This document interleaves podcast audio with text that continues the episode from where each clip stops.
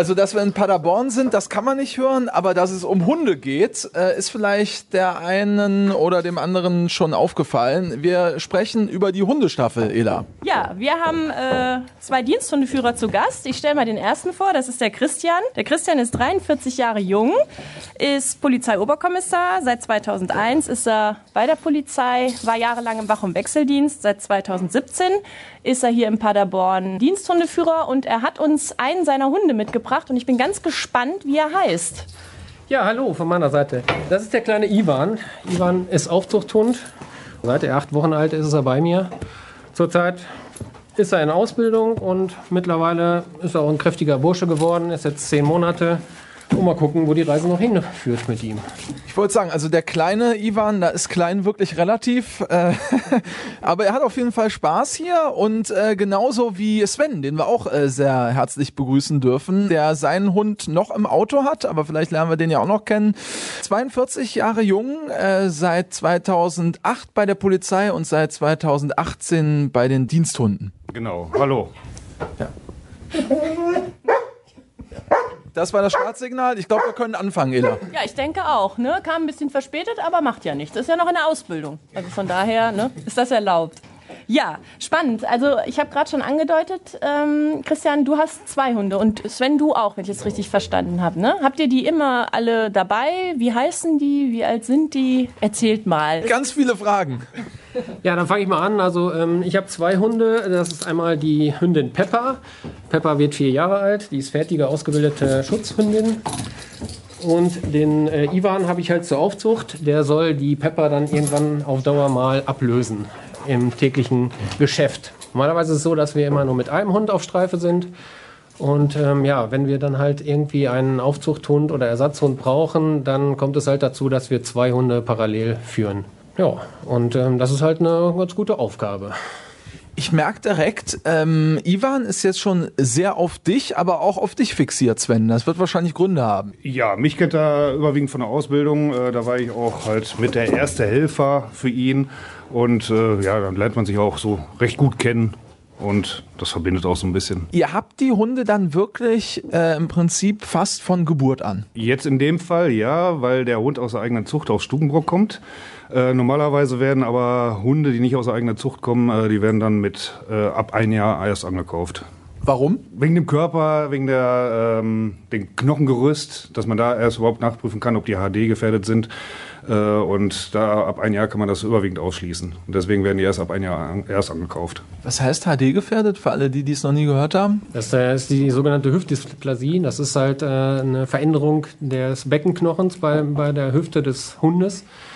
Und äh, beim Hund ist es erst so, dass mit einem Jahr die Hüfte quasi komplett ausgebildet ist. Vorher wächst die halt noch und ist noch nicht vollständig äh, da. Deswegen kann man auch die Hunde erst mit einem Jahr darauf röntgen lassen und nachschauen, ob das wirklich alles in Ordnung ist. Und wir wollen unsere Hunde ja natürlich auch äh, dienstlich einsetzen und dementsprechend müssen die natürlich auch gesund sein. Und es sollte ja auch nicht sein, dass die irgendwelchen Leiden haben, wodurch die halt auch Schmerzen im täglichen Dienst haben. Deswegen wird da wirklich darauf geachtet, dass die Hunde auch gesund sind und Deswegen schaut man da drauf und wir wollen denen ja auch nichts Böses. Ne? Also die sollen ja auch keine Schmerzen haben und Spaß bei der Arbeit haben. Deswegen versuchen wir möglichst alles auszuschließen, was den Hund irgendwie schadet oder Schmerzen zufügen sollte. Ich bin ganz froh, dass er äh, mein Mikrofon noch nicht mit dem Knochen verwechselt hat. Ja. Das können wir auch noch machen. nee, lass mal. Hört sich dann bestimmt auch für die Zuhörer und Zuhörerinnen äh, ganz spektakulär an, ja. auf einmal in einer Hundeschnauze zu stecken quasi. Was für eine Hunderasse ist das denn, für die, die es nicht wissen oder vielleicht auch nicht so viel mit Diensthunden in Berührung gekommen sind? Also beim Ivan ist es ein reinrassiger belgischer Schäferhund, ein sogenannter Malinois. Die werden eigentlich hauptsächlich bei der Polizei mittlerweile eingesetzt, weil einfach die Rasse sich ähm, sehr gut für unsere Zwecke eignet, weil sie sehr gelehrig sind körperlich nicht so extrem groß sind, wendig und ähm, ja, sie haben halt einen riesengroßen Spieltrieb was uns sehr viele Vorteile bringt bei der Ausbildung. Jetzt ist das, was erstmal so niedlich wirkt. Er, er liegt jetzt gerade so mehr oder weniger auf deinem Schoß und spielt da ein bisschen äh, mit dem Knochen, den du äh, erfreulicherweise mitgebracht hast. Man darf nicht vergessen, Hunde werden bei euch als Waffe eingesetzt. Ja, als Waffe in Anführungsstrichen muss man natürlich sagen. Ähm, Da wäre es fast gewesen. Ich habe schon einmal weggezogen, aber nur das Mikrofon. natürlich, die sollen uns bei der täglichen Arbeit unterstützen und halt auch dementsprechend auch mal Personen beißen oder vertreiben oder was halt die Situation gerade hergibt. Aber das wird natürlich dem Hund antrainiert und dass das alles kontrollierbar ist. Ähm, weil, Das werden wir jetzt in der nächsten halben Stunde noch feststellen. Aber Ivan, jetzt hör mal auf jetzt. Ivan sucht die Knochen. Ja, wo war ich? Ach ja, genau. Das wird natürlich dann von klein auf trainiert. Also der Ivan ist quasi ab der neunten Woche, seit er bei mir ist, wird er eigentlich schon spielerisch immer auf den Dienst vorbereitet. Und das geht dann halt nach und nach, immer altersgerecht werden äh, solche Spiele da mit reingebracht, sodass das nachher ja, an Abrufen von Kommandos und Ritualen ist, wann der Hund quasi arbeitet und wann er halt quasi Freizeit hat. Also da können die Hunde dann im Prinzip schon unterscheiden. Aber das ist jetzt keiner, der Ivan, der sich jetzt einfach hier hinlegt und dann äh, sozusagen froh ist, wenn er ein bisschen Sonne abkriegt oder so. Naja. Genau solche Hunde können wir ja nun mal nicht gebrauchen bei der Polizei. Wir brauchen ja nun mal aktive Hunde, die was mit uns gemeinsam erleben wollen und unternehmen wollen. Deswegen brauchen wir halt sehr aktive, freudige, arbeitsfreudige Hunde, die wirklich eigentlich immer Bock haben auf Arbeit oder irgendwas mit uns zu machen. Der wird arbeitsfreudiger sein als so mancher Kollege wahrscheinlich, aber ähm, das ist ja wirklich auch, dafür ist er da. Ne? Ja, also was das mit den die Kollegen, was das angeht, da kann ich nichts zu sagen, möchte auch nichts zu sagen. War ein kleiner Versuch, aber äh, Sven und auch Christian haben beide gelacht. Ich glaube, sie wissen, dass es auch so Menschen gibt. Ja, mein Gott. Wir, ja, wir sind ja auch nur ein Querschnitt der Gesellschaft. Ne? Jetzt hast du gerade gesagt, seit er bei dir ist. Das heißt, er lebt mit dir zu Hause? Du hast ihn auch in deine Familie integriert oder ist er in einem Zwinger in der Polizeiwache? Wie kann man sich das vorstellen? Nein, ein, ein Hund ist ein sehr soziales Wesen und äh, man kann ihn nicht wie so ein Arbeitsgerät irgendwie nach Feierabend irgendwo einsperren und nächsten Tag wieder rausholen, wenn man Lust und Laune dazu hat. Der Hund, der ist wirklich rund um die Uhr bei mir. Also ich habe den, wie gesagt, mit acht Wochen aus Stubenbrock übernommen und seitdem ist er 24 Stunden bei mir. Während der Arbeit, aber auch wenn ich frei habe, wenn ich krank bin oder wenn ich Urlaub habe, ist der Hund halt immer bei mir. Ich wollte gerade sagen, der wird dann ins Privatleben natürlich auch integriert. Ähm, das muss man auch erst lernen, genauso wie wahrscheinlich das Dienstliche dann. Vor allen Dingen auch es zu unterscheiden im besten Fall. Das auf jeden Fall. Äh, Und man muss sich einfach bewusst sein, das ist natürlich auch ein Einschnitt in das private Leben eines äh, Diensthundeführers, weil jeder Kollege, der nach Hause fährt, hat Feierabend. Und wir haben eigentlich keinen Feierabend, weil der Hund muss ja noch nach dem Dienst beschäftigt werden mit Gassi gehen, füttern. Vielleicht hat er abends einfach noch keinen Bock auf äh, Fernseh gucken, sondern sagt, ich springe jetzt einfach mal hier durch die Bude und möchte jetzt gerne was mit dir erleben. Und da muss ich mich natürlich dann drauf einlassen. Ne? Also das ist natürlich auch, oder wenn ich äh, äh, zu einer Feierlichkeit gehe abends, äh, ich würde mal gerne acht Stunden feiern, geht aber nicht, weil ich habe einen Hund zu Hause, der zwischendurch vielleicht mal raus muss. Dementsprechend muss ich das immer alles so ein bisschen auch auf mein Privatleben, auf den Diensthund quasi abstimmen. Sven, wie schafft ihr das, dass eure Diensthunde jetzt Oma Erna aus der Nachbarschaft nicht mit dem nächsten Täter verwechseln? Ja, in der Regel, äh, wenn Oma Erna aus der Nachbarschaft zum Beispiel jetzt zu uns kommt, äh, dann sind wir auch zu Hause. Und da prüft der Hund ja auch erstmal, wie reagiert das Härchen auf denjenigen, der reinkommt. Dann wird die Person ganz normal äh, begrüßt. Und dann merkt der Hund ja auch schon, auch von der Person geht jetzt keine Gefahr aus. Und dann verhält er sich eigentlich ganz normal, wie jeder normale Hund, der ein bisschen aufgedreht ist. Da brauchst dann Kommandos, dass er oder sie dann weiß, okay, jetzt ist eine Situation, da muss ich dann eben von nett vielleicht auch mal umschalten? Einmal auf Kommandos, ganz genau. Und dann ist es aber auch äh, situationsbedingt. Also wenn jetzt da zum Beispiel Oma Erna dann eine falsche, schnelle Bewegung machen sollte, dann kann es auch schon sein. Also wie gesagt, es sind immer noch Diensthunde. So muss man die dann auch noch äh, halt behandeln und äh, das muss man auch berücksichtigen. Also eine Gefahr, klar, geht immer vom Tier aus. Ne? Da steckt man ja nicht drin. Ich habe das auch schon feststellen dürfen. Wir haben ja äh, in unserer YouTube-Serie Kommissar Danger auch äh, über Diensthunde gesprochen und auch mit ihnen gedreht. Das war in Dortmund, kann man sich vielleicht nochmal anschauen. Und äh, was man nicht sieht in diesem Video, kann ich vielleicht mal hinter den Kulissen zum ersten Mal erzählen, äh, ist, dass äh, ich war natürlich auch einmal das Opfer, der Täter, ja, äh, also gleichermaßen, das sieht man, dass ich dann sozusagen einmal gebissen werde von dem Hund, aber der Hund wollte damals zuerst, ja, nennen wir sie nicht Oma Erna, aber auf unsere Kamerafrau äh, los, weil die vielleicht wirklich diese ruckartige Bewegung gemacht hat. Er hatte sich dann für sie falsch entschieden. Ich war erstmal froh, aber es ist dann doch so ausgegangen, dass ich, der ja einen Schutzanzug anhatte, dann gebissen wurde. Aber ich kann mir vorstellen, das ist für euch ja auch eine Herausforderung. Wäre schlecht, wenn jetzt jedes Mal der Falsche gebissen würde. Ja, klar, auf jeden Fall. Aber das, man muss das einfach so sehen, die Hunde lernen halt mit ihren Aufgaben. Und die haben nachher auch eine Menschenkenntnis. So würde ich das mal sagen, beim Hund auch. Also ein guter Diensthund, der weiß jetzt genau, wer der Böse ist, der vor dir steht, oder wer der Gute ist von den beiden. Klar, wenn Angriffe dann kommen von der Person, dann ist es super klar für den Hund, aber ähm, da können die dann nachher auch irgendwann unterscheiden und sagen, ey, der will mir gar nichts, der steht da nur und redet mit mir und der andere, der guckt aber komisch, den behalte ich mal im Auge. Also das äh, kriegen die Hunde mit der Zeit dann auch selber drauf, dass die für sich entscheiden, auf den muss ich aufpassen, auf den nicht. Wie lange braucht das? Also, ähm, wann haben die das im besten Fall drauf? Pauschal kann man das immer nicht sagen. Das ist, richtet sich immer so ein bisschen nach dem Hund, wie er von der Genetik einfach da schon gewisse Sachen mitbringt und ähm, ja, wie er so einfach tickt. Ne?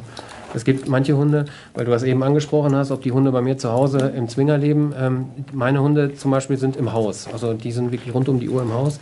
Klar, wenn Besuch kommt, dann gehen die auch mal in den Zwinger, einfach wegen der Sicherheit. es soll ja nichts passieren. Aber es gibt genauso gut auch Diensthunde, die müssen tatsächlich immer im Zwinger gehalten werden, weil die das zum Beispiel nicht unterscheiden können. Da ist halt von der Genetik so viel, ich sage das immer, Kribbeligkeit mitgebracht vom Hund, was, was, was der selber dann gar nicht so steuern kann, was dann so quasi aus ihm rausbricht, wenn er gewisse Situationen erlebt. Und da ist es einfach wirklich, wirklich zu gefährlich und zu brisant, die Hunde dann tatsächlich immer im Haus mit, mit Familienangehörigen oder Fremden dann zusammenzuhalten oder laufen zu lassen. Das, das geht einfach dann nicht. Das ist zu riskant. Ja, ist ja auch für uns im Einsatz, wenn wir Einsätze mit, mit Diensthundeführern haben, da muss man ja auch so ein bisschen gucken, dass man sich nicht unbedingt zwischen die Störer und den Diensthundeführer und seinen Hund stellt, weil wenn man dann eine Ansprache macht, die vielleicht auch mal ein bisschen mehr Pfeffer hat, dann nicht, dass der Hund dann den Störer mit uns verwechselt. Ne? Ich meine, da ist noch der Diensthundeführer dabei, der passt auf, aber das muss ja nicht sein und da muss man ja auch aufpassen. Da kann der Hund auch nicht unterscheiden unbedingt, ne? gerade in so vielleicht auch Gemengelagen oder was auch immer. Also und dann, wenn du den privat dann rausnimmst, natürlich äh, die Sicherheit gewährleistet. Ne? Es gibt ja diverse Spezifikationen für die Diensthunde. Also das sind alles erstmal Schutzhunde, richtig? Und dann gibt es ja noch Rauschgifthunde, Leichenhunde. Es gibt ja auch ganz neue Datenspürhunde, wenn ich mich nicht täusche. Was gibt es da noch alles und wie, ähm, wie entscheidet man, was der Hund jetzt wird? Oder wie kriegt man das raus, wofür er vielleicht besonders befähigt ist? Also es gibt noch Sprengstoffspürhunde. Äh, Rauschgiftspürhunde, Personenspürhunde, das ist so eine Art Mantrailer, nur die können das halt nicht auf so eine lange Distanz wie jetzt zum Beispiel ein Schweißhund, weil die können das ja über Kilometer weit. Personenspürhunde halt nicht ganz so groß. Banknotenspürhunde haben wir schon erwähnt, glaube ich auch noch nicht. Die gibt es jetzt auch, werden jetzt ausgebildet. Das hängt immer davon ab, was so ein Hund machen soll. Ähm, die Behörde hat spezielle Stellen. Äh, hier in Paderborn haben wir jetzt zum Beispiel zwei Rauschgiftspürungsstellen. Und ähm, ich habe als einer davon besetzt und deswegen wird meine Hündin, meine aktuelle Hündin, jetzt auch ein Rauschgiftspürhund. Und also wenn alles gut klappen sollte, sollte das werden. Und äh, davon ist das halt abhängig, was so ein Hund als Zweitverwendung dann wird. Was wird Ivan denn? Bei Ivan ist es noch eine große Überraschungstüte. Entweder wird er Rauschgiftspürhund oder Personenspürhund. Das ähm, müssen wir noch so ein bisschen klären. Also man, man, achtet auch so ein bisschen drauf, wofür er sich eignet. In welchem Bereich er vielleicht äh, ausgeprägtere äh, Instinkte oder leistungsfähiger ist und wie halt auch der Stellenplan der Behörde aussieht. Deswegen im Moment ist es bei ihm noch ein bisschen offen. Er wird vorbereitet in beide Richtungen, sodass man dann auf die Spezifikation dann kurzfristig eingehen kann, sozusagen. Aber es ist ganz interessant, Ela, ich äh, stelle fest, wir beide sind nicht wirklich interessant für Ivan. Ich nehme es nicht persönlich. Nein, es ist ja auch noch ein junger Hund, der jetzt auch noch nicht äh, äh, so weit ausgebildet ist, dass er schon immer überall den Feind sieht. Und der hat auch sein Spielzeug dabei. Das ist dann auch immer für ihn so ein Zeichen. Jetzt ist gerade, er muss jetzt gerade nichts bewachen oder beschützen. Das ist jetzt sein Ding. Und dann ist er auch von sich aus gleich äh, viel neutraler. Also von daher braucht er im Moment keine Sorge haben. Es sei denn, Im Moment, ich habe das im Moment, habe ich rausgehört. Genau. Wenn ihr mir gleich den Kaffee wegnimmt, dann könnte das was anderes sein. ja, Daniel, bist du mutig? Gucken wir mal. Ja. Erzählt doch mal, wie sieht denn so der normale, also ich meine, bei uns kann man ja in der Regel nicht von normalem Arbeitsalltag sprechen, aber wenn ihr jetzt einen Arbeitsalltag von euch als Diensthundeführern beschreiben solltet, wie würde der denn aussehen? Wie kann man sich das vorstellen? Wir fahren erstmal ganz normal Streife. Überwiegend machen wir sowieso Nachtdienste, speziell hier in Paderborn. Und ja, da fahren wir halt ganz normal Streife, äh, hinten immer die Hunde drin. Und wenn dann halt so spezielle Einsätze kommen wie äh, Einbruchtäter am Ort, also dass der Täter womöglich noch im Gebäude ist, dann kommen wir mit den Hunden und durchsuchen auch das Gebäude nach dem Täter. Also dann werden wir auch speziell von der Leitstelle angesprochen, fahrt mal da bitte hin zur Unterstützung und dann unterstützen wir da. Ja, du sagst gerade wir, das heißt du mit deinem Streifenpartner Hund oder du mit dem Christian zusammen? Ich mit meinem Streifenpartnern, den Hunden. Den Hunden. Genau, im Moment habe ich noch zwei, von daher nur mit den Hunden. Nein, wir fahren äh, Einzelstreife hier in Paderborn. In größeren Behörden ist das auch mal so, dass sie Doppelstreife fahren oder dass sie überwiegend sogar Doppelstreife fahren, so wie ich das rausgehört habe. Aber hier in Paderborn ist das halt Einzelstreife.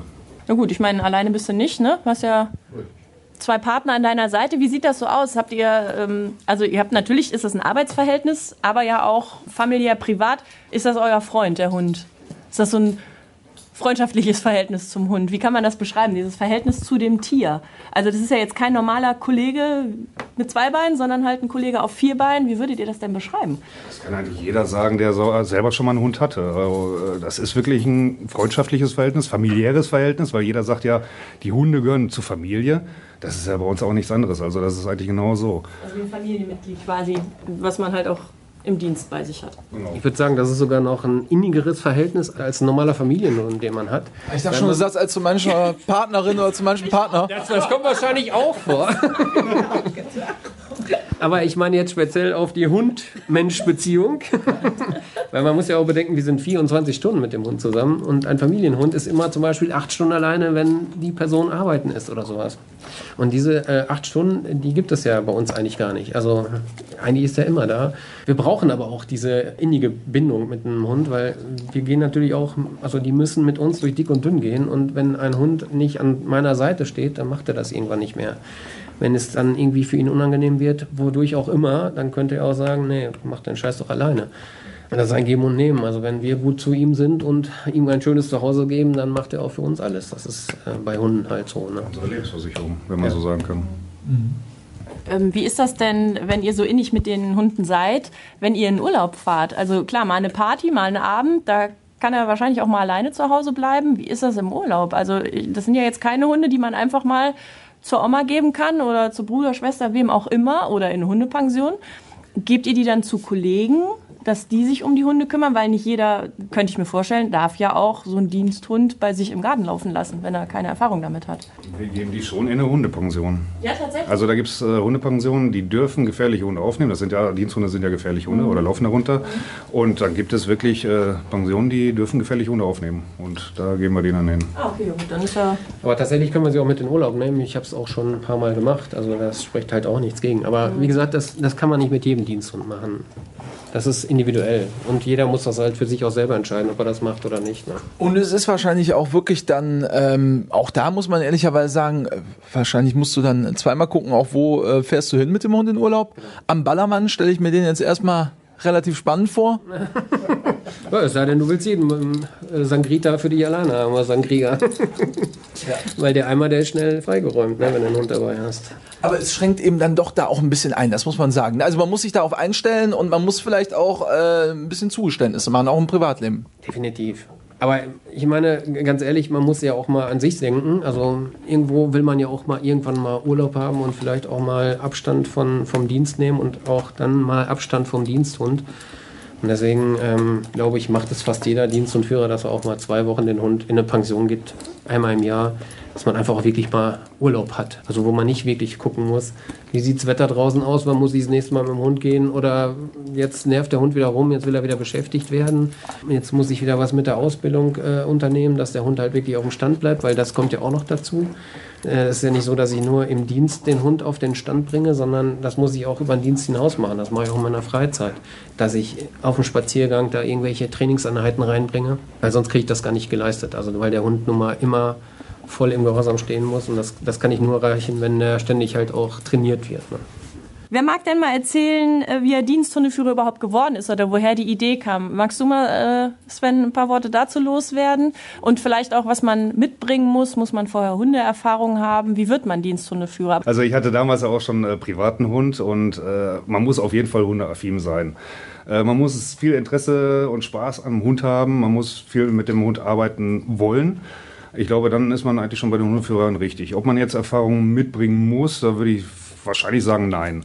Man lernt eigentlich alles sowieso neu. Ne? Also das ist eigentlich gar nicht zu vergleichen mit dem, was äh, ich damals mit meinem, ich hatte damals einen Ritschbeck. Ja, eher gemütlich, ne?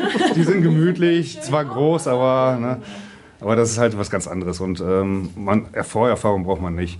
Ja, und dann, wenn man halt bei der Polizei schon ist, zum Beispiel im Wach- und Wechseldienst, dann muss man halt das Glück haben, dass doch eine Stelle frei wird, zum Beispiel jetzt in einer Hundeführerstaffel oder einer Hundestaffel, wo man sich halt drauf bewirbt. Und dann muss man noch Glück haben, dass man noch angenommen wird. Ja, so kommt man halt zu dem Job. Gibt es ein Auswahlverfahren oder wird das nach Personalsituation dann entschieden oder Auswahlgespräch oder Also ich habe jetzt, ähm, wo ich eingestellt worden bin als Hundeführer, da habe ich äh, hospitiert. Bin auch mit den verschiedenen Kollegen mitgefahren und alles. Und äh, ich weiß nicht, wie dann entschieden worden ist, per Aktenlage oder halt, keine Ahnung, kann ich dann leider nicht zu sagen, aber ich hatte halt das Glück gehabt. Also das geht bei euch, dass man sagt, ich möchte da gerne mal reinschnuppern und nicht nur jetzt im Einsatz Täter am Ort oder wir haben eine Wohnung, die wir durchsuchen auf äh, Rauschgift, Schrägstrich Drogen, sondern dass ich sagen kann, ich möchte auch gerne mal in den wirklichen Alltag bei euch reingucken und bin mal ein paar Tage, ein, zwei Wochen bei euch und fahre mit. Muss halt der Chef von demjenigen noch abnicken, aber ja, in der Regel geht das so. Ja. Dass man auch mal so zwei, drei Wochen mitfährt. Das ist äh, eigentlich sogar ein Muss, dass man das machen sollte, weil das nun mal ein spezieller Beruf ist, der halt auch viel Freizeit abverlangt. Und deswegen sollte jeder, der da Interesse dran hat, auf jeden Fall so eine Hospitation machen, um halt auch einfach diese Einschränkungen, die man dann auch tagtäglich hat, einfach mal am eigenen Leib auch erfährt. Weil du hast es ja erlebt, wenn so ein Hund beißt, das tut dir auch weh. Und die Hunde müssen jede Woche trainiert werden und da muss jeder auch mal diesen Anzug von uns anziehen, regelmäßig. Und dann bleiben halt jedes Mal solche Narben übrig. Also Ich sehe schon bei dir auf den Armen. ja, die kommen auch jede Woche neu. Und die grünen Flecken und die gelben Flecken. Und das muss halt jeder für sich dann selber entscheiden. Und äh, das hört sich immer alles schön an, so ein Hund und so. Und ich spiele ein bisschen mit dem Hund rum und mache ein bisschen Dienst mit dem Hund. Aber was dann dahinter steckt, das kann man eigentlich nur wirklich für sich äh, ähm, feststellen, wenn man das mal wirklich erlebt hat. Ich denke, das, das kannst du auch was zu sagen, dass das eine andere Erfahrung ist, da theoretisch drüber zu sprechen oder halt wirklich gebissen worden zu sein von so einem Hund. Ja, also äh, kann ich wirklich nur bestätigen. Äh, Ich bin auch im Nachhinein froh, dass ich diesen Schutzanzug hatte. Das kann ich wirklich sagen. Also ich glaube, ohne ist das nicht ganz so schön, die Erfahrung. Nochmal äh, eine andere Erfahrung ohne, aber so ist es dann natürlich in der Realität. Und ähm, da kommen wir auch äh, direkt dahin. Ähm, Christian, welche Einsätze äh, hast du denn mal erlebt, wo du wirklich sagen würdest, da war es wirklich gut, dass ich meinen Hund dabei hatte? Ja, da kann ich immer so einen schönen erzählen, weil ähm, da geht doch dann mal heraus hervor, was so ein Hund eigentlich so in einer Person bewirkt, auch wenn er jetzt nicht beißt. Da hatten wir einen Menschen, der war in einer psychischen Ausnahmesituation und hat sich in einer Bude eingeschlossen oder in seinem Zimmer und hat gesagt, ähm, ich bringe mich um und jeder, der hier reinkommt, der wird auch von mir umgebracht. Also der war völlig äh, ja, nicht mehr Herr seiner Sinne. Und es war dann halt so, dass auch Spezialkräfte schon angefordert worden sind, die waren auf der Anfahrt. Und dann haben wir es einfach mal probiert und haben einfach mal den Hund dazu geholt und haben ihn vor der Tür einfach nur bellen lassen. Und dieser Mensch hatte tierische Angst vor den Hunden und ist dann einfach zur Tür gegangen, hat die Tür aufgemacht, alles klar, ich gebe auf, nimmt mich mit. Und das finde ich ist ein super Beispiel, dass halt auch ein Hund nicht immer beißen muss, sondern dass er halt einfach auch ähm, durch die schiere Anwesenheit einfach äh, so viel Eindruck hinterlässt, dass er gewisse Situationen auch vielleicht dann ohne ähm, den tatsächlichen Biss dann halt klären kann. Ne? Also, Also- ein super Einsatzmittel in dem Sinne, so oder so. Also es muss dann nicht immer unbedingt wirklich der Täter sein, der sich irgendwo versteckt, irgendwo in einem hinterletzten Winkel. Es geht eben auch anders. Es geht auch anders, definitiv. Äh, Wir sind ja auch bei Ausschreitungen dabei, Schlägereien oder sowas. Und in der Regel hilft das ja schon, wenn wir den Hund rausholen, wenn der dann vielleicht sogar noch einmal, zweimal bellt, dass er die Aufmerksamkeit auf sich zieht, äh, dann hat man schon eine gewisse Ruhe schon wieder da drin. Also die Leute überlegen sich doch schon wirklich dann, äh, ob sie sich mit einem Hund oder ja, verscherzen wollen oder halt äh, mitspielen. Der Ivan äh, ist durch für heute. Ja, Ivan ist ja noch klein und jung, der muss jetzt in der Haia noch seinen Mittagsschlaf halten. Und dann bringen wir den mal wieder zurück ins Auto. Okay, also Feierabend für Ivan an der Stelle. Tür geht zu, Diensthundeführer sind raus und der Hund auch. Ivan ist weg. Ja, der ist weg. Und äh, gleich kriegen wir die Hündin vom Sven zu sehen oder zu hören. Wir sehen sie, ihr könnt sie nur hören. Genau. Es kann nicht lang dauern. Die Tür wird jetzt gleich wieder aufgehen und dann geht's weiter. Ja, weiter mit dem Trubel. Diese Ruhe gerade jetzt. Ne? Wahnsinn. Das ist schon ganz anders, ne? Mit so einem Hund irgendwie. Das ist. Äh ja, hallo. Fliegender Wechsel. Ja, fliegender Wechsel. Das ist die Kira. Kira. Die Kira ist dreieinhalb Jahre alt und seit Anfang des Jahres ausgebildeter Polizeihund als Schutzhund. Ah ja.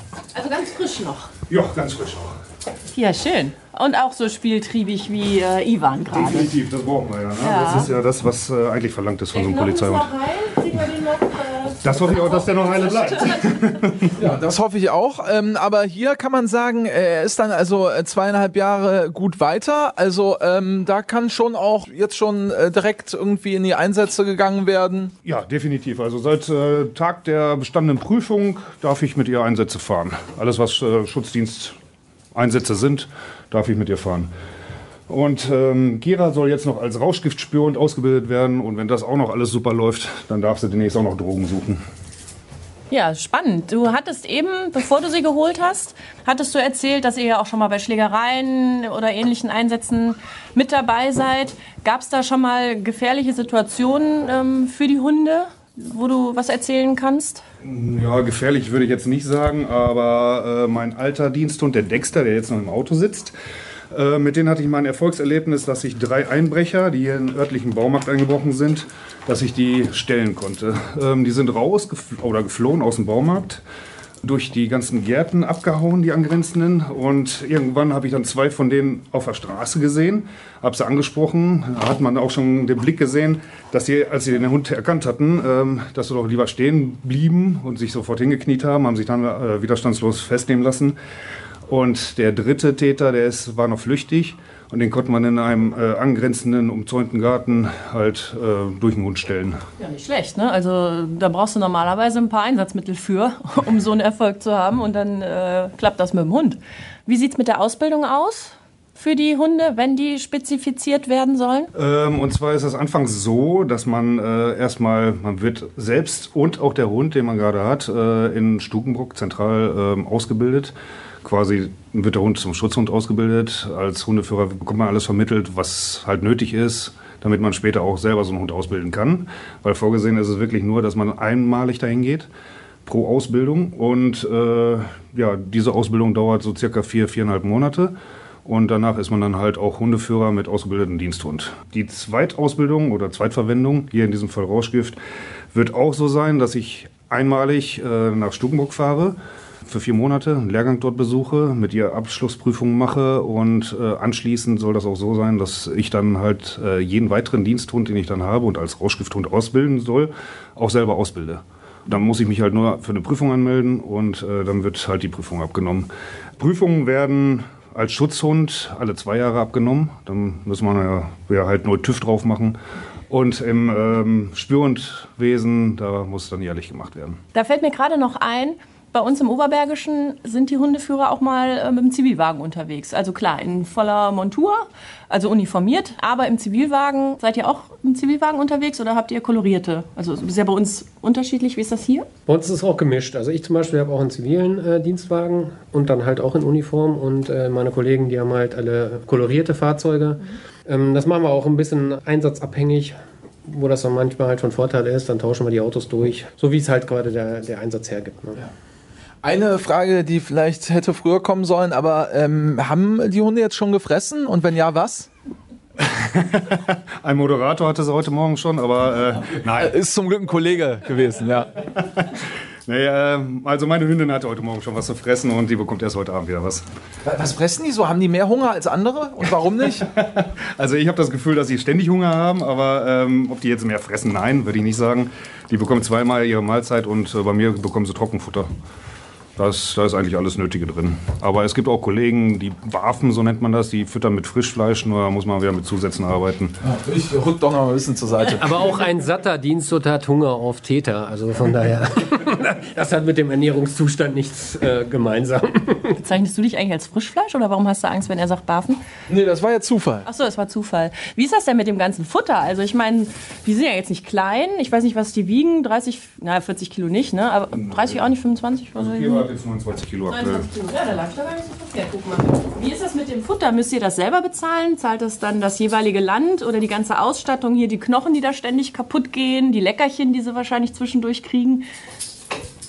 Äh, Das wird äh, zum Glück tatsächlich vom Land auch äh, gestellt, alles. Ähm, das kriegen wir alles bezahlt. Da kriegen wir eine, einen finanziellen Ausgleich jeden Monat.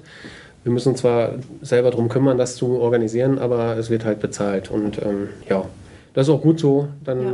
kriegen halt die Hunde auch dementsprechend alles gestellt. Auch die tierärztliche Versorgung ist immer gewährleistet, wird auch über das Land finanziert. Von daher ähm, ja, haben die eigentlich komplette Vollpension und Kost und Logis, alles übers Land. Also denen geht schon gut. Also ein guter Job. Ja, apropos, genau wie ihr als Diensthundeführer möchtet natürlich auch so ein Diensthund irgendwann mal in Rente gehen. Ähm, wie lange machen die in der Regel so und was passiert dann äh, mit denen, wenn die in Rente gehen? Es kommt auch wieder auf den Hund drauf an. Also manche Hunde halten halt länger durch, aber in der Regel äh, so acht bis zehn äh, Jahre, also Lebensjahre, solange kann der Hund im Dienst verbleiben, solange er noch seine Prüfungen besteht und er halt körperlich irgendwie nicht auffällig wird, also dass er irgendwelche Leiden hat, dann wird er natürlich frühzeitig aus dem Dienst genommen.